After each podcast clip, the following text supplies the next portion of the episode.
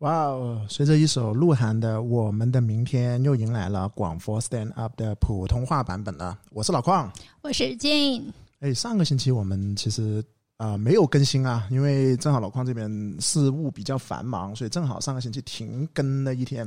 今天呢，依然是在周日的呃中午时分，然后跟大家通过这个广佛 Stand Up 来一起聊聊天，然后一起来探讨一下楼市的信息。刚刚那首歌呢是老邝挑的，是鹿晗呢，就是我们中国内地的一内地娱乐圈的一位男歌手，呃，男影星拍摄的一部电影叫《我们的明天》啊，不，唱了一首歌叫《我们的明天》。但其实呢，它是来自于一部电影的主题曲，叫做《重返二十岁》。我想问一下 Jane 有没有看过，或者之前听过这首歌？呃，这首歌是有听过的，尤其是在高潮部分，应该说是在大街上都能听到。呃，但是它的这个电影和全部我是没有看过的。啊，你没看过这电影是吧？呃，没有看过。我推荐你可以去看一下，因为豆瓣得分其实也有七点一分。然后呃，它是翻拍自韩国一部电影，叫做《奇怪的他》啊。呃，韩国那边的话得分会更高一点点，是去到八点三分。我们内地呢，将它引进之后是七点一分的。啊，我为什么拍？我为什么会呃挑这部挑这首歌呢？是因为我想起呃，二零一五年一月份的时候，我正好跟我老婆在长沙拍拖的时候啊，第一次外出旅游去了长沙，然后当时我们就在长沙啊，就看了这个电影啊，就看了这个电影。所以当时我跟我老婆一看，因为里面有杨子姗呐，有鹿晗呐，还有归亚蕾啦这种老戏骨，我们一看完之后，我我第一个反应就是哇，杨子姗怎么那么漂亮的？对吧？因为以前呢，杨子姗她拍那个啊，致叫什么？是赵薇那部电影的时候出道的时候呢，还没那么漂亮。但是她一拍韩国这部电影的时候呢，就非常的漂亮。你你知道杨子姗是谁？呃，你刚刚说的应该是《致我们终将逝去的青春》。对对对对，没错，《致青春》就是那个《致青春》。那个时候那部电影看过吧？呃，看过，肯定看。里面的杨子姗你觉得漂不漂亮？还可以，我觉得。现在杨子姗更漂亮，所以现在杨子姗呢，你可以说她微调也好，或者说她什么也好，反正 anyway，这部电影其实讲的呢，就是一个归亚蕾饰演的老奶奶，然后重返了二十岁，变成了二十岁，跟她的孙子鹿晗一起。呃，不是关于爱情，是一些亲情啊，还有找到自己人生目标啊，等等等等的一部有点带点奇幻色彩的呃爱情喜剧。那我推荐一下大家，无论是韩国版的《奇怪的他》，还是内地翻拍版的《重返二十岁》，其实都可以去看一下的啊。呃，当然寓意啦，就珍惜现在，因为毕竟呃没有任何人能够重返过去。我在这里只是默默的吃了一把狗粮。老邝说：“嗯，他和他老婆去看的去长沙旅游的电影都记得这么清楚。”啊，是啊，我跟我太太去长沙，然后这第一次外出，因为当时刚好拍拖，差不多呃两三个月的时间，然后对，反正整个的一个记忆都非常深刻啊，所以我这首歌也一直作为我的一个电台清单，一直留到现在才分享给大家。OK 了，好了，话不多说啊，本节目呢是由视频自媒体人字拖找房独家赞助播出的。人字拖冇了拖，广州买楼找我。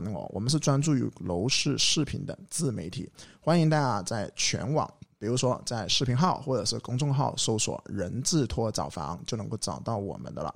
OK，那我们就进入第一个环节啊，温故而知新，就由 Jane 来读出上一期在我们的一个评论里面挑选一些精彩评论，跟大家回顾一下吧。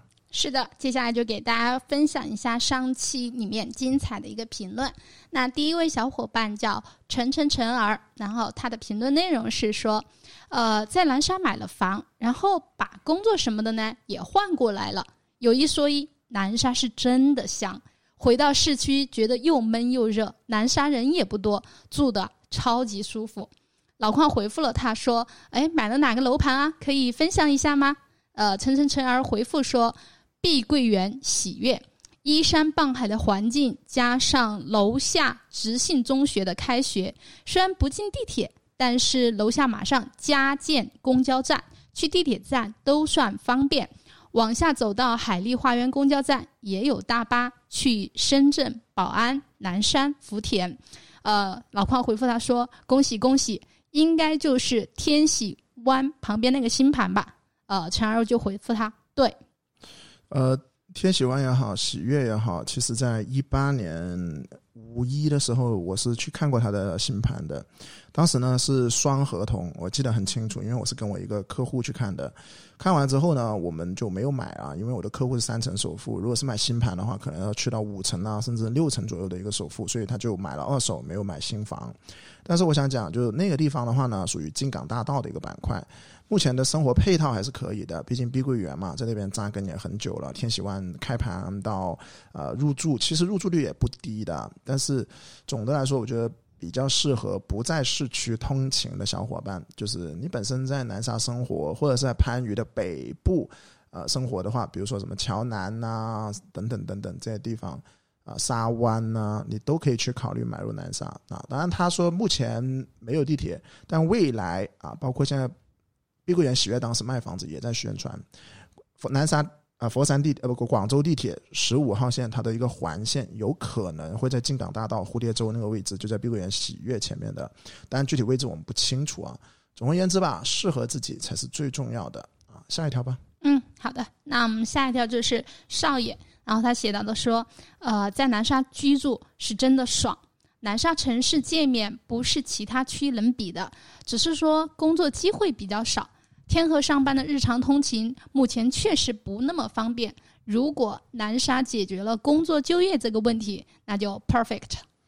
嗯，那也是吧，还是那个观点吧。你只要在南沙那边用来作为一个周末的旅游度假，或者是做偶尔的过去住一下，我觉得还是 OK 的。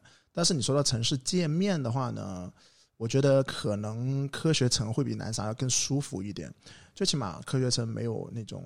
呃，小虎岛那种石化啦，这些东西也没有造船啦。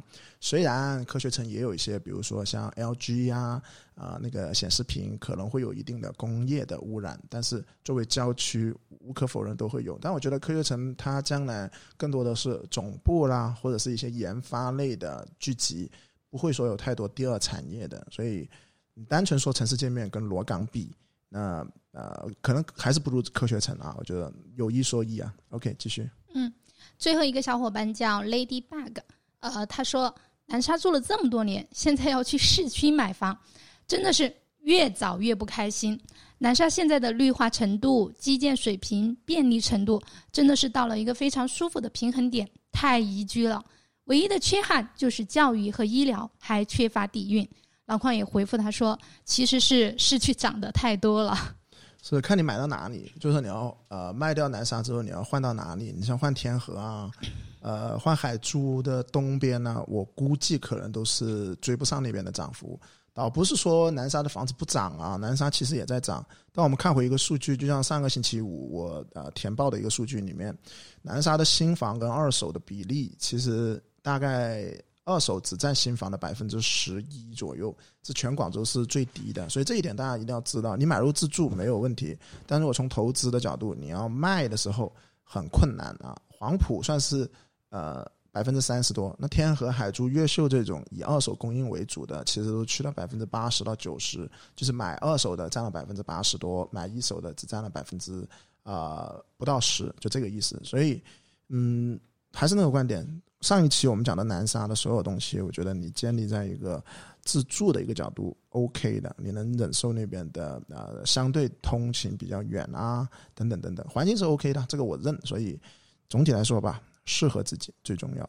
OK，那我们就进入我们的第二趴邮件解答。呃，在邮件解答之前呢，先给大家重申一下我们的邮件地址：tiktok 二零二一 at 幺六三点 com，take。T A K E Talk T A L K 二零二一 at 幺六三点 com。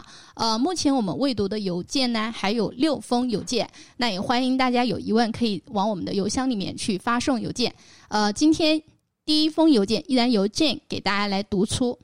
呃，这一封邮件的发件人名字叫高手坟墓，他发送的时间是二零二一年七月十三号。邮件的正文是。老邝你好，一年前在哔哩哔哩看到了你的节目，当时抱着娱乐的心态观看并关注到了你，你分享的关于广佛楼市的独到见解让我受益匪浅，也为外地赋税务工人员购房提供了有益的借鉴。我今年二十七岁，去年年底才入户广州，具备了购房资格，购置一套结婚用房提上日程，预算三百六十万以内。但由于对广州楼市了解不多，所以对房子买在哪里并没有明确的方向。现在比较看好黄埔、番禺两个区，特向你请教，是否有比较合适的楼盘推荐给我？目前我还听不懂粤语，请把我的问题放在普通话中，不胜感激。我首先第一个啊，我的理解呢，外来付税务工呢，其实很多时候就是，比如说进工厂啊，或者是打工啊，我觉得不是打工。你说打工的话呢，工薪阶级啊，就是你在一份公司上班，朝九晚六或九九六也好，anyway，这个我觉得不能叫做务工。我经常意识里面的务工呢，我觉得是像啊车间的工人啦，或者是保安啦，等等等等这一类，我觉得叫务工。所以大家不用妄自菲薄啊，大家都是。啊，社畜，你说自己叫社畜，调侃一下自己，我觉得还是 OK 的啊。你还没到能够拿三百六十万来广州上车，说实话，真的不是务工人员。所以我希望你呃不要把自己呃，当然也没什么啊，就务务工这个东西，我就看你自己怎么去理解。OK 啊，说回这个邮箱的一个邮件的内容，首先第一个，你说喂，你看我们的 B 站当做一个娱乐，对于这一点的话呢，其实我是抱小小的一个嗯说声明一下的。因为我们的区别，交楼上面我们已经看过太多收楼的时候，什么验收不合格去维权呐，然后去上访，我们看过太多的了。但 anyway，我们的内容之所以能够有一个呃让你有一点指导性的一个意义，我觉得是因为我们通过视频疏导的一种内容，我们说的文字打动了你，那也就证明其实我们的文案还是 OK 的。因此，对于我们整个团队来说，我想说，不管我是做音频、做直播、做电台。写文章是非常重要的，因为保持写作能够让你的思路非常的清晰。我告诉你，以上这两分钟，老邝是没有任何稿子，纯纯粹脱口而出的，这就是我的一个思路。好了，吹完了，说一下我们三百六十万上车买哪里啊？呃，针对你的看法，我觉得你挑了番禺跟黄埔这两个区域呢，算是广州东进南拓的。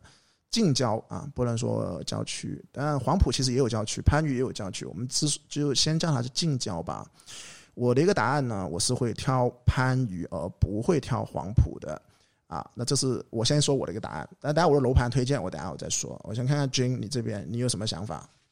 呃，先针对刚刚老宽聊的两分钟啊，我也想去讲到一个点是什么呢？就是我们会提到一个呃，在购买二手房和新房上的一个区别。那我们就会说到一个问题：二手房，尤其是我们会去推荐的的一些楼盘，它一定是经过市场检验的，这一块就会比新房的样板房那种画饼啊、PPT 卖房这种来说的话，更为切实际。就提这么一个优点吧。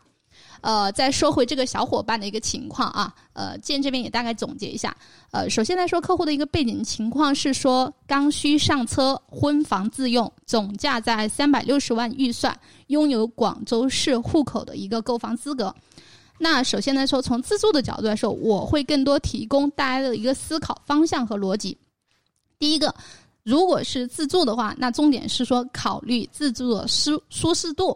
呃，楼盘和房源条件要足够优质，然后其次是婚房的话，至少要是两房，最好是三房，这是第一个思考的点。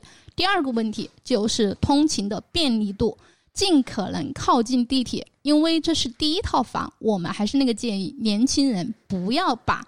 这种宝贵的时间浪费在通勤上面，就会涉及到第二个问题：这位小伙伴在哪里上班呢？但由于他的邮件内容比较简单，没有提到这个具体的信息。呃，如果是说需要更详细的一个信息的话，可以去面对面的去聊这个问题。然后第三个思考的方向和逻辑就是关于购房前的前期准备。呃，小伙伴只提了一个三百六十万的一个总价，那我们也想每次都会去提的一个点啊，就是它的流水啊、征信啊、首付来源啊，因为现在市场查的特别紧，那这些东西是否有准备好呢？好，提供这个思路给这位小伙伴去做思考。第三部分，我们再来说回整体的选筹的一个建议。呃，他是说看好老黄埔和番禺，建这边是推了三个区域，一个是老黄埔。第二个是海珠，第三个是番禺。先说回老黄埔，老黄埔目前来说，整体的市场行情是上涨的比较多。当然了，我们也可以看到啊，在这一次指导价里面，政府也在重点管控了这个老黄埔的很多楼盘。呃，但建从个人的角度来说，我们还是长期看好老黄埔的。那推荐的第一个老黄埔的楼盘，就第一个楼盘就是丰益上居。嗯，它的一个优点就在于。靠近文冲地铁站，步行差不多在十二分钟左右。五号线地铁去到珠江新城三十五分钟，又拥有省一级文冲小学，生活配套也比较齐全。沃尔玛呢就在这附近，楼龄也比较新。当然，它的缺点就是说噪音加楼盘小。这个楼盘总共就两栋，当然它的主力户型就是有到一房一厅的四十三平和五十五到六十五的两房。九十八到一百一十一平的三房，比较符合你这个预算考虑的呢，就两房。但为了规避噪音这个影响，建议考虑东侧低楼层南向的房源，这样子噪音会影响小一点。这是推荐的第一个楼盘。然后老黄埔推荐的第二个楼盘金碧世纪花园。那金碧世纪花园在去年的整个行情里面也算是一个网红盘。因为它也处于鱼鱼珠核心的板块儿然后将来鱼珠琶洲过江隧道修通之后，驾车去到琶洲仅需要五到十分钟，也无疑是说一个巨大的增速。十三号线地铁二期的朱村站开通之后呢，也只要八百米。现在它的地铁还不太方便啊，在这个地铁开通之后就非常方便了。当然，它的一个缺点就刚刚提到了，第一个交通不方便，呃，还有一个就是说，它小区配套的是一个私立学校，中学需要摇号。目前这个预算可以在这个小区选到六十四平的手枪型的北向两房。呃，关于这个手枪型的户型，呃，这也可以讲过，就我们之前在拍白云区的学位房金碧。雅苑的时候就提到，都是恒大的那个呃开发的，然后都是那种标准式的户型，就侧出阳台、厅出阳台的比较少。好，这是老黄埔推荐的两个楼盘，然后第二个海珠区推荐的一个楼盘。嗯，我觉得海珠区整体来讲的话，在宜居和保值上面是没有问题的。那海珠区我就推了一个楼盘，海富花园。海富花园呢，它距离江泰路地铁站是非常近的，就三百米，步行五分钟左右。然后属于沧港板块，呃，对口的学位是市一级海富小学，两千零到零一年的楼龄，相对来说楼龄还是比较新的。然后属于一个中型园林社区，幼儿园就在小区里面。那你这个预算是可以选到零八年楼龄西向的五十平小两房。呃，这个小区建想提一下啊，就当时我最开始去踩这个小区的时候，呃，是跟那个南景园一起踩的，但海富花园留给我的印象就特别深，因为它整体中间的园林是非常好的，整体小区的非常安静，就很宜居。对，这是海珠区推荐的。然后第三个就是番禺板块啦，番禺板块的话，这个预算就可以选到一个电梯的三房，呃，就推荐的一个小区。叫东一新区东景园，在番禺广场板块这个板块就也是广州目前几大刚需上车盘的板块之一。而东景园是东一新地里面一个电梯的分团，就分区的东一新区。哦，东一新区东景园，对我是他的一个小组团。然后它是有十八号线快线直接到显村，零五年的楼龄，低密度小高层，配置省一级学位东一小学，呃，这个预算可以选到南向九十八平的方正三房。对，这就是整个针对这个邮件，然后建一共推荐的三个方向，以及一共呃四个楼盘。对。OK，我看了一下，我听了一下。首先，第一个金币世纪，如果我没记错，应该是限价了吧？就应该是二手指导了吧？嗯，目前是有限价的，而且坦诚讲，最近有看到很多笋盘放出来。但是如果这位客户是三成买家的话，坦诚讲就抢不到喽。是因为呃限价的话，倒不是说价格我们是呃后续再说啊，我们再观察一下。但更多件更关键的是，你如果是人生第一套上车三成首付，你有可能会用不到啊，这个是很重要的。啊，另外一个东景园，东景园其实我之前也是去看过的，南向呢还 OK 啊，南向还 OK，因为它实际上是一圈那样子把它绕在一起的。那有一些楼栋的南向还是 OK 的，它最最大的一个问题其实反而是它，呃，东面是那个清河市场，清河市场是一个大型的蔬菜批发市场，那就导致呢每天早上。四五点钟就肯定咯啷，肯定咯啷，肯定咯啷，肯定咯啷，肯定咯啷，天天早上都是在这样子，就是在那里啊拖那些货，就有点像，你可以理解，就有点像呃沙河顶，你看到那些拖车，但别人沙河顶呢拖的是衣服，他呢就拖的是早餐的货，所以东景呃东景园可以啊，东景园是 OK 的，你要看具体的户型，但是我建议大家。每天凌晨四五点，你先去那个小区，你体验一下先，你看你能不能接受隔壁那个叮铃咣啷、叮铃咣啷的声音。如果可以的话，那你就买入，因为交通地段上还是 OK 的。OK，那说回我这边的一个呃推荐呢，第一个刚我已经说了，黄埔我是不建议的，整个黄埔无论老罗岗、老黄埔我都不建议，因为新房呢你是限价了，二手的话呢有指导价，对于你这种上车上车需求来说，我觉得尽量把三成首付放到最近，所以呢。番禺是比较适合你的，因为番禺呢有比较好的环境，有比较好的环境。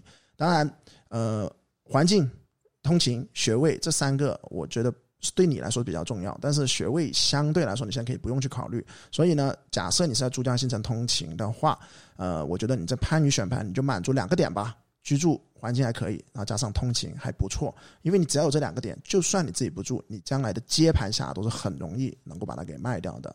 那我这边也说一下新房先呢，新房很简单了，你这个价位那就是新房，就是亚运城了啊！我不记得我有没有我们贝壳有没有跟亚运城合作啊？但反正亚运城我是长期不看好它的，包括我我自己我都不看好它的这个呃投资价值，投资来说很弱。那我就跟你说，举呃，因为我当年我有很多同学是买了亚运城，我们是零八年毕业的，亚运城的媒体南村北村第一期开售的时候，就差不多零八零九年的时候，我们有同学去买了。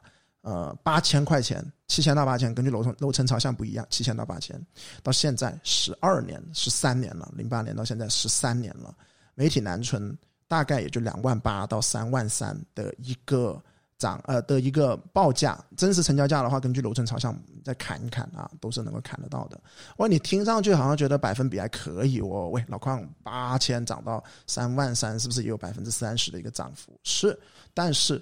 你这个涨的绝对值太弱了，你想想，你现在三万三真的把它给卖掉，请问你在广州买哪里？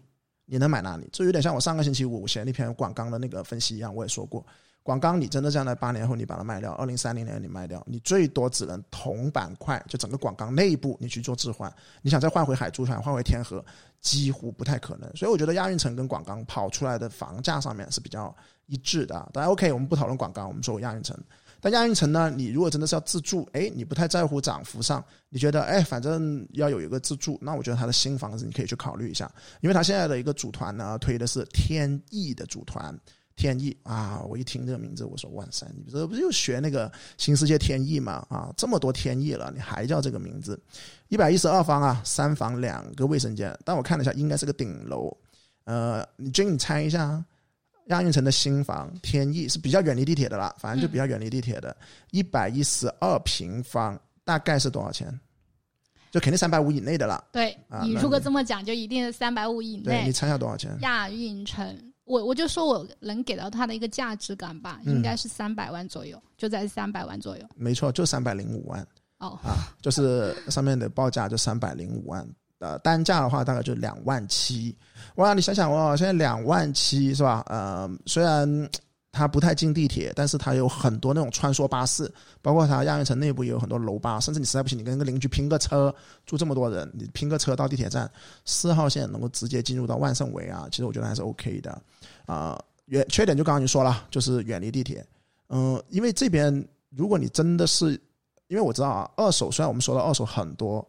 我们的强项也是在二手，因为我们知道二手跟新房，新房的套路会更多。二手这边虽然现在有指导价，那这是政策的，这个没有办法。但是在同样情况下，就大家也不限价，也不有指导价的情况下，其实我觉得二手，我去我去挑战一个业主，好过我去 PK 一个开发商。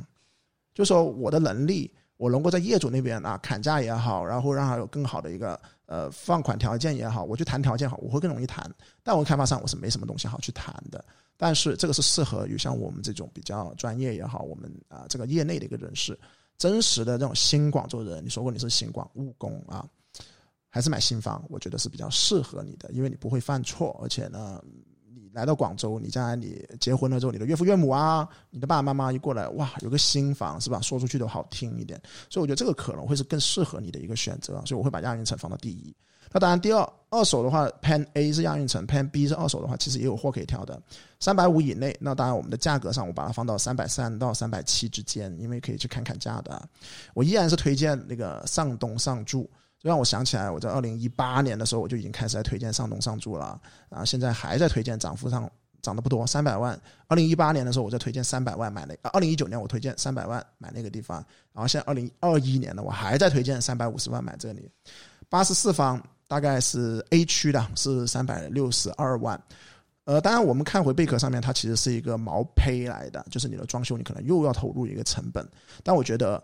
上东上筑买是没有问题，因为你只要避开了双证的物业，它作为一个二零零八年的一个楼龄的房子，距离地铁三号线的东延段就在家门口，我觉得这一点是非常稀缺的。你比东湖洲啊，你比呃金海岸的一期啊那个金碧什什么苑啊，就金海岸的不提楼，你都要近，所以我觉得你作为一个地铁通勤来说，上东上筑的 A 区是可以挑的。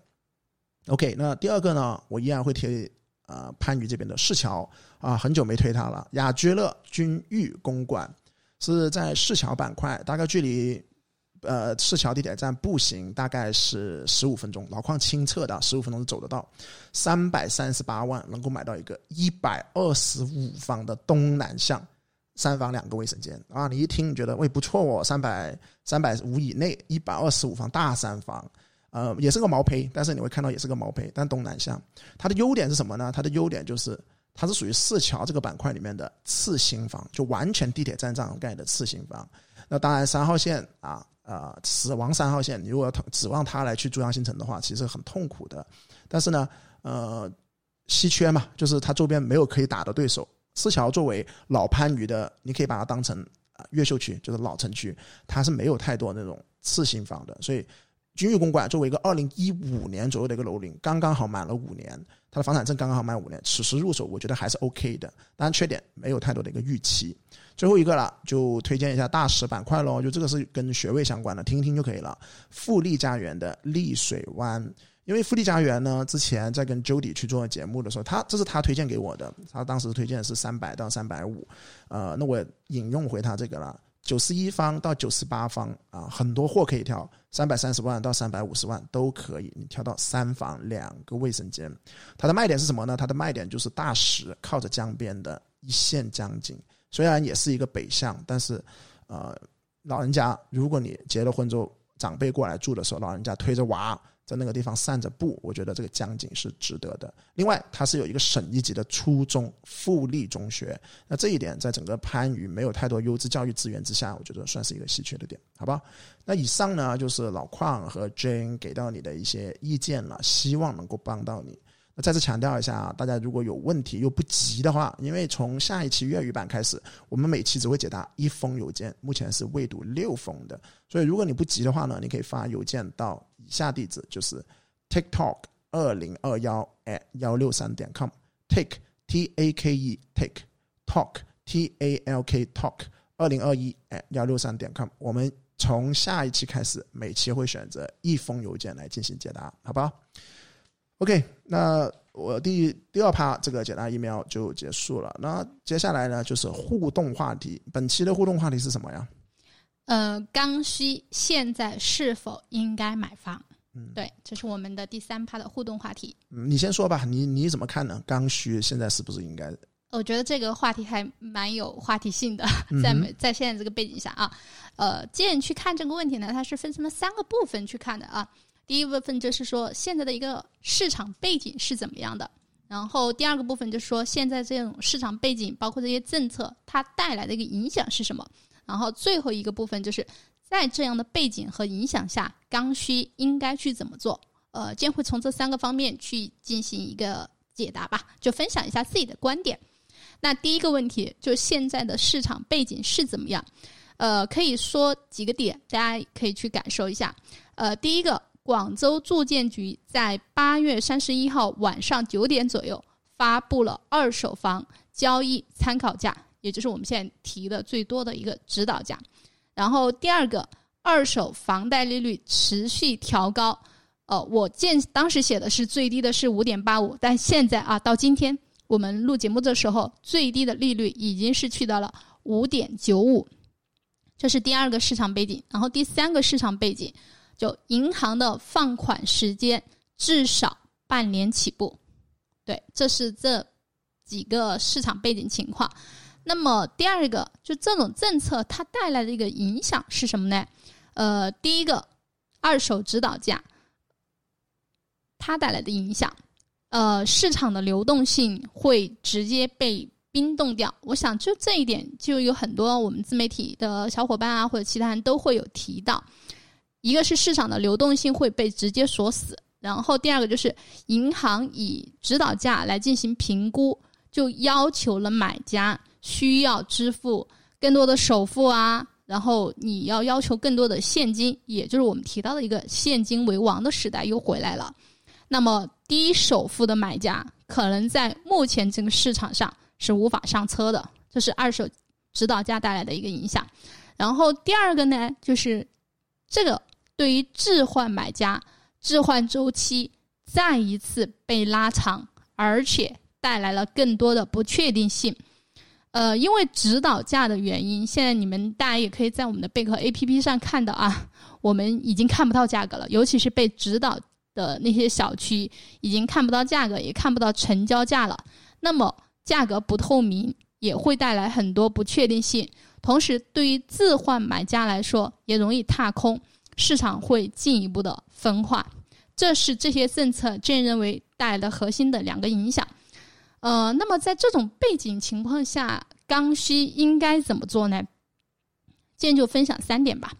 呃，第一个，整体的形势不。明朗，尤其是说我们这边第一批指导价只是发布了九十六个小区，呃，从我们大部分的一个猜测来看啊，这些指导价小区还会陆续增加，而且这些指导价出来，它只是作为一个参考价，那么在具体的执行过程中，这些执行细则还没有出来，所以我们觉得第一个大家可以去等，等一等。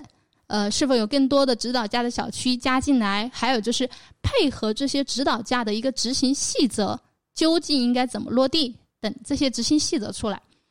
那第二个点，被明确指导价的小区，我们就很明确的一个建议了，就低首付的，比如说刚需上车的三成首付，或者是说置换的客户，也就是只有四成或五成首付的，我们都建议暂缓。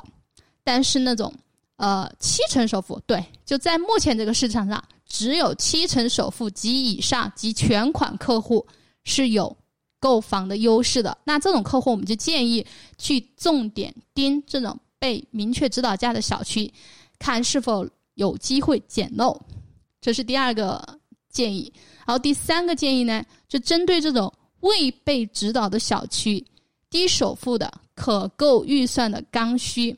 我们是建议，如果是有急需的，比如说我一定需要在明年用到学位，或者是说我什么明年需要结婚，就是我一定需要在今年解决购房的这个问题的时候，这些刚需客户在可以适当尽快上车。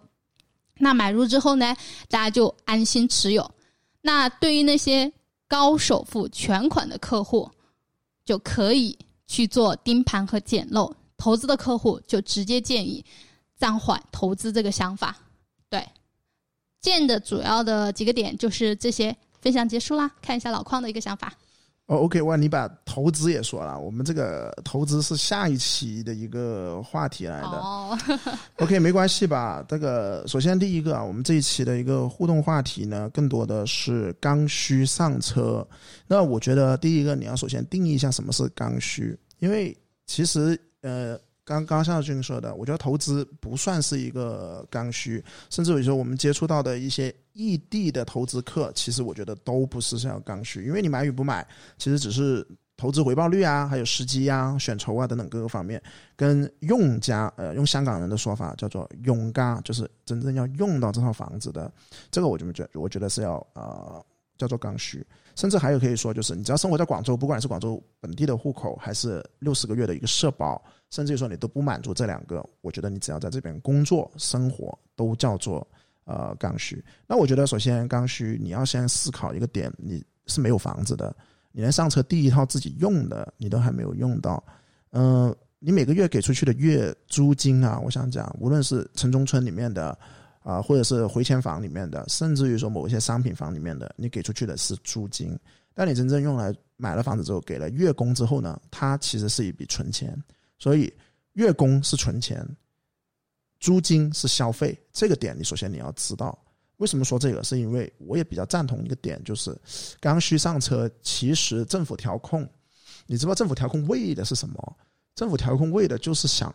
刚需更简单一点的上车，不希望房价被炒得太高，所以我觉得政府的出发点一定都是为了让具有就人人就不要说不能说人人啊，呃，有自己适合自己的房子去住啊。OK，那如果你真的刚需连第一套都没有的话呢，我首先会建议两百到三百万啊，或者是说两百五以下吧，就不要考虑广州上车了，因为说的直白一点，在同样价位，你在佛山两百五。你挑的你的居住啊，请注意，我还是那个点，刚需自住啊，刚需的上车两百五以下，挑佛山会是更适合的一个呃产品，因为那边的宜居度比广州是要高得多的。当然，你尽量挑回地铁沿线的呃临广片区，那我觉得性价比来说是 OK。所以刚需上车三百万以上吧，那我们讨论的就是三百万以上。那呃，我自己的一个观点呢，其实在过去的线下沙龙也好，或者是在啊我的文章里面，都是有去强调的。这个地方，我想先再读一下我自己的一个观点，其实也是代表我自己对于刚需上车的一个看法。首先，这类客户啊，以下来自于老矿角买房的文章啊，啊，二零二一年上半年的总结中篇，这是来自于中篇的。我我是这样定义的：刚需上车呢，是指广州的一个无房自住。这种无房族呢，他们有些时候啊，很多是在异地有房有贷啦，比如说卖掉了父母老家的房子，或者当年没有广州的房票而买了佛山。因此，当你们在广州生活时，不想租房，想有一套自己的房子，只要是这类客户，我形容就是自助上车。那其实自助上车，很多自媒体的小伙伴们都会说，广州买房啊，上车永远都是在现在，就你将来也会越来越困难的。但是这句看似正确的话，我觉得在未来的。一年里面或者是一年多以后，我觉得是要区别对待的。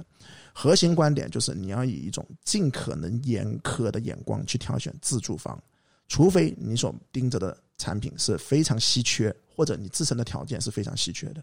什么意思？这里我举举个眼神，盯着产品是非常稀缺。举个例子，你真的想在天河买新房，请问一句，保利天汇也好，呃，天河的天河一品也好，甚至于珠江花城也好，他会等你吗？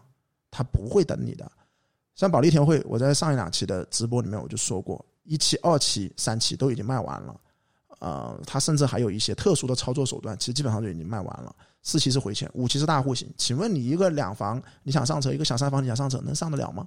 能上了天河的新房吗？所以只要这个是非常稀缺，我觉得你就上，不需要等，说等它啊最低点。还有一个特殊的条件，什么意思？比如说，我们的一个我们团队的一个小伙伴是我们的大内总管，就是老邝身边帮我辅助我很多内务性事事宜的一个叫做林姐。这个我想，我从来没讲过林姐的故事。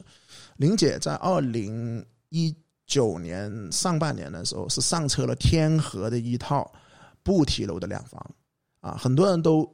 我们团队小伙伴都不知道这个故事，一听说哇，好厉害哦！因为我们团队很多小伙伴依然是刚刚来广州的啊，还没有上到车的。那他当时怎么上车的？他当时就趁着，呃，不对，应该是一八年上半年啊，不好意思，我说错了。趁着一八年上半年那个时候还可以有一些低首付、高杠杆的一种模式，他用十万块钱上车了一套在啊沙河顶那边的一个不提楼。啊，大家一听这个产品，一听这个首付，大家就知道是通过什么样子一个操作了。啊，因为现在我们在备课，所以我们不能公开讨论这个操作。但我想讲，呃，虽然没怎么涨啊，因为沙河顶的房子在天河来说算是比较弱的一个房子，但直到现在，玲姐就我们这个团队小伙伴，他是非常感谢当时自己能够咬咬牙上了一趟车，因为你现在如果把它卖掉，你只重新变成一个四成首付，或者你就算你当时没买，你现在是个三成首付，当时他买的房子就是一百二十万左右，一百二十万在广州是能上得了车，但是这种产品就跟回到我刚刚的话题，其实未来的增值性上宜居度上不是特别高的。那当然，林姐因为她特殊情况，因为她也是务工人员，所以她用这一个十万块钱有一套两房去在天河做一个步梯的两房去自住，我觉得是没有什么太大的一个问题，也是挺适合她的。因此，除非这种极度稀缺的楼盘、极度稀缺的条件你是满足的话，那我觉得，呃，除非这两种，否则你就可以等一等。那说的通俗一点呢，我自己感觉自助上车，如果你是让他买新房的话呢，在金九银十，甚至今年的年底的时候，我们觉得可能有百分之三到百分之五左右的一个折扣。那如果是等到明年的话，这个折扣有可能，请注意啊，是有可能加大到百分之五到百分之八左右。这是对于新房的，因为新房你好像觉得，喂，老邝现在二手房都被限制了，是不是大家都去抢新房啊？是。但是新房其实也有百分之五十以上的客户是需要卖一买一的。啊，就算是新房，他也需要一个客户卖一买一，那他卖他自己都卖不出来，所以我觉得新房那边二手的指导价除了压压制了我们二手的置换，也会压制新房那边的一个销售的进度。所以我觉得你如果真的想自助上车新房，可以等一等啊，除非这个新房是个非常稀缺的那种板块啊，这是核心点。那是二手呢？那如果是二手的话，说实话，那如果我觉得。你就像刚刚军说的，你真的要用学位了，那没办法呀。疫情的时候你要用学位，你都要买啦，是不是？现，更何况你现在只是一个指导价去进行一个呃相应的一些调控。所以我觉得，只要是学位啊，或者是婚房啊，或者是老人家要哎从外地过来了，这种不得买也要买的，除了这种之外，其他情况下你就看菜吃饭。这个看菜吃饭呢，比如说你俊景哇八万多的一个单价，你能不能接受？啊，当然现在俊景是调控了啊，现在调控到只有。四万多还是五万多？但如果你接受不了，或者是你发现你的目标目标楼盘是已经被二手指导的话，那么就不要去强求去入手，因为从自住的一个角度，你不是不要去追这种网红盘。只要现在政府去调控的这些楼盘，我跟你讲，其实涨幅上都是非常夸张的。我们叫做是稀缺的一些好的楼盘，你自住你就没必要去把自己的三成首付啊、四成首付啊去浪费在这种啊指导价上面。所以挑二手的话，我觉得你就直接去。你看得上的，你心理层面上你能够接受得了的，那关于哪里才能够接受得了？那这个的话，说实话，就因应不同的人有不同的一个需求。所以我做个总结：自助上车，除非遇到极度稀缺的楼盘，除非遇到极度稀缺的情况，这两种一定要上，或者是你不得不上啊，孩子等等等等，其他的话都先等一等。但你等的话呢，新房可以等，今年的话大概是三到五个点的一个折扣，明年大概率啊有五到八个点左右。呃，二手的话呢？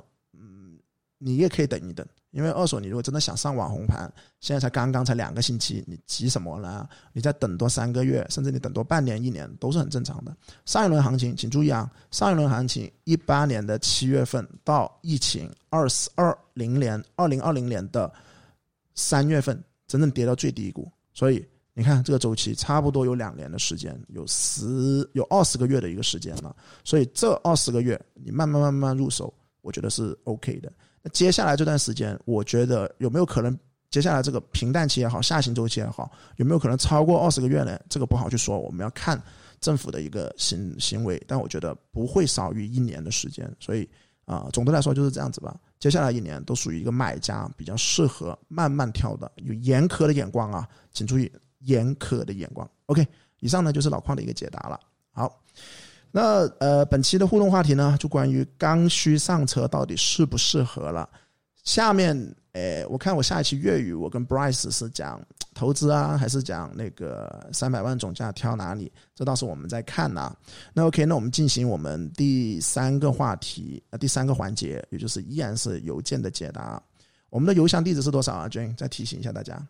我们的邮箱地址是 TakeTalk 二零二一 at 幺六三点 com，Take。t a k e talk t a l k 二零二一 at 幺六三点 com，呃，那么我们现在是是第四部分邮件解答，呃，那第二封邮件依然是邮件给大家读出来，嗯，这封邮件的主题叫做南沙楼盘的咨询，然后这位小伙伴叫劳燕纷飞，他的发件邮箱时间是二零二一年七月二十五号，邮件的内容是：呃，老邝您好，本人想在南沙区买房，预算约四百五十万到五百万，最好是四房，希望小区安静、绿化比较好，小区对应有公办幼儿园、中小学。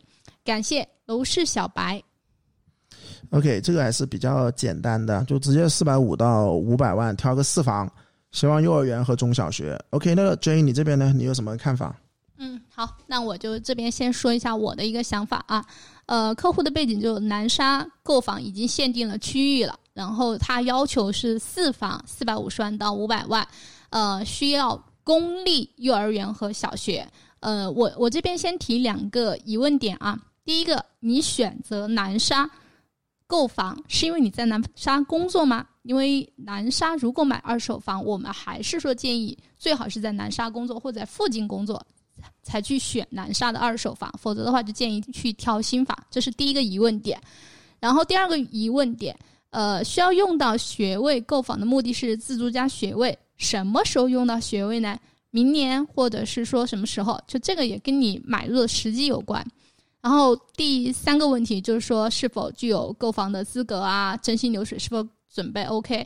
呃，每次今天都会去提到这一点，但是还是希望大家能去重视这个问题，因为在很多时候我们就遇到很多客户在已经看好房了，最后因为资格的问题，然后被 pass 掉了，很遗憾。所以说每次解答之前，建还是要再去提这个问题。那说回疑问点之后，最后再说回第三个部分，就关于选筹的建议。呃，你有提到主要是学位要求公立幼儿园加小学。那今天推荐的第一个楼盘，越秀滨海玉城，呃，它的一个基本情况是这样子，呃，它是一七年的楼龄，距离金沙洲地铁站三百米，步行就差不多五分钟左右，周边配套呢是非常齐全的，自带公立幼儿园，广州市南沙区第三幼儿园，对应的南沙目前最好的公立小学金龙小学。呃，南沙的一个省一级学位不是金龙小学，但是金龙小学它的招生范围对应的生源素质是整个南沙区最好的，所以说在南沙公立小学这一块儿比较好的是金龙小学。那缺点的话，就这个楼盘的缺点就是部分北向朝地铁楼栋会有噪音，这个要注意避开。呃，目前可以选的是一百四十方南北对流方正四房两卫，南向望花园，呃，价格在四百七十二万，但是这个楼层就比较低一点，二楼左右。还有一个就是同样的户型，南北对流方正四房两卫，高一点的二十一楼需要到五百三十万左右。那这是两个选择，还另外一个选择是一百二十四方的。三房两卫，南北对流的，在四百三十五万左右。呃，我觉得选四房或三房，你可以到时候过去实地再去感受一下。其实这种一百二十四方的，应该也是可以够住的。这是第一个推荐的楼盘，然后第二个推荐的楼盘是龙光棕榈水岸南区。龙光追人水岸这个小区，在我们最近的楼盘点评中都有去提到，它有分南区和北区，北区靠近地铁，南区居住氛围会更安静一点点。那它的一个基本情况是说，二零一三年的一个楼龄配备了公立小学，呃，东湾小学，公立的幼儿园，南沙区第二幼儿园，这个都是公立的，因为你也有。特别提到要求公立的幼儿园和小学，那南区距离幼儿园会更近一点，当就是距离地铁站会稍微远一点。如果是步行的话，就一点五公里，二十五分钟左右。呃，我觉得像这种距离的通勤，可以考虑呃买一个小的电动车啦，这样子也很方便。那如果可选的房源，就是说一百四十五方南向的四房。两卫十二楼的一个四百三十万左右，然后一百四十七方四房三卫南北对流四百五十万左右，就它的价格会比越秀滨海玉城要稍微便宜一点点，粤海滨秀御城就是离地铁站会更近一点点。嗯，推荐的楼盘的话，大概就是这两个，看一下老邝这边的一个意见咯。OK，首先第一个啊，关于南沙的话，我觉得呃还是要读一读那个图啊，我找一下那个图啊，就是在呃去上个星期五我发了一篇文章，就是二零二一年广州楼市的一个半年总结的中篇啊，第四篇中篇里面我提到了一个点，聊南沙之前呢，你要先看一个数据，就是广州各区新房对比二手的一个成交对比，我还是拿这个图来说，排名。呃，二手市占率，这个叫二手市占率，就是一个区里面它的二手成交占整个全区成交的百分之多少？因为全区的成交呢，除了有二手，也是有新房的嘛，对不对？那二手市占率占全区比例比较高的，这是前三个呢，依然是海珠、越秀排前二，都是百分之九十的。那也就是说，海珠也好，越秀也好，它卖十套房子里面有九套是二手。天河呢，大家最关注的是百分之八十四。因为天河像呃保利天汇啊，或者是说像呃广大那边依然是有新房在卖，所以呢，但是百分之八十四啊十套里面有八点四套都是二手，而南沙是多少呢？南沙是全区排倒数第一的，那也就是百分之十一，就是南沙每成交十套房子只有一点一套，或者南沙成交一百套只有十一套是二手，另外的八十八点多都是新房来的。那倒数第二是多少？你知不知道倒数第二？倒数第二其实是黄埔，黄埔是百分之三十一点四，也就是一百套里面有三十一套是二手，呃，七十啊六十九套是新房。那黄埔可以理解啊，因为它作为广州的一个大粮仓啊，大粮仓，它跟增城一样都是三十多，我觉得是可以理解的。但是南沙百分之十一，这个真的是差太多了。那像其他的啊，我也大概读一读啊。黄埔是百分之三十一二手的市占率，从化百分之三十四。我没想到从化居然比黄埔还高。那当然成交量是不同的啊，从化的成交量是很低。海珠呢是百分之九十点三，跟越秀并列第一，都是九十点三。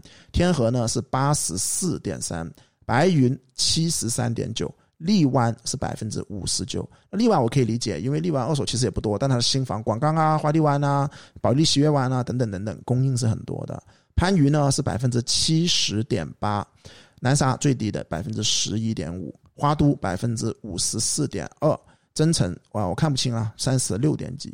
为什么会读这个数据？因为我说，呃，如果站在一个整个城市来说的话，我觉得我算了一下，大概我们广州其实呃新房跟二手还没有到百分之五十的，就是二手的成交其实没有占全广州的百分之五十，而你像深圳、北京。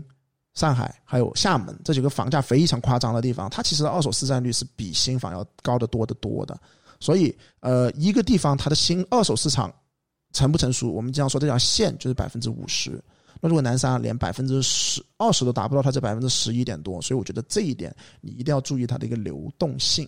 呃，我倒不在乎你是不是真的在那里边上班，那反正你既然指定了这个区域，我觉得你一定要在乎的是你将来卖出去的时候是哪一个比例。当然了，这个那有些人说，喂，老邝，我就是住着啊，我可能想着一辈子不换的了。那 OK，那没问题，那你就住吧。你刚刚提到的幼儿园和比较重视幼儿园和中小学，对于这一点，我想说，其实都差不多。我说你到南沙，你去挑什么幼儿园，挑什么小学啊？其实，在南沙挑，那不就是矮子里面挑高个喽？反正都是差不多的。未来呢，所有的新盘都会给你去搭配一些什么啊？未来的新盘啊，无论是现在已经卖完的灵山岛，还是未来要卖的恒利，甚至于说南沙湾啊，等等等等，这还有那个黄格汽车城，所有的新房将来都会给你去搭配一个新房的 OEM，就是名校的 OEM。所以我觉得其实都差别不大，你就买你自己。反而我不太在乎南沙的幼儿园的一个教育，啊，但南沙的新房呢，说句实在话，其实老邝不是说特别熟的，呃，因为我觉得新房这边供应太多了。五到十年，未来的五到十年，二手都是非常难卖的。但是二手的话，我首先第一个推荐的呢，我依然是会推荐星河山海湾，就是在南沙客运港最后一个地铁站的。看回它单价啊，呃，南沙新山海湾、星河星河山海湾呢，目前是没有新房的啦，都是纯二手的了，很多是不满五的。对于这个点，你一定要考虑清楚，到底应不应该去花这个摩擦成本。快回答的一个报价，三万八的一个报价。一百三十四平米的一个四房，是五百一十万的一个毛坯啊，这是一个毛坯，我觉得是在你的一个预算范围里面的。当然，它还有另外一套呢，同样差不多户型是一百四十房，总价是七百啊，不四百八十万，单价呢只要三万四。那你说，喂，老邝，为什么你不推这个三万四的，而推刚刚那个第一套一百三十四房五百一的三万八呢？是因为我想说，新俄塞湾这个楼盘它的景观资源是很很重要的，因为这个楼盘它主打的就是依山靠海，山河湾嘛，又有山又有河啊，山海湾，不好意思。星河山海湾又有山又有海，所以山大都能看得到的啦。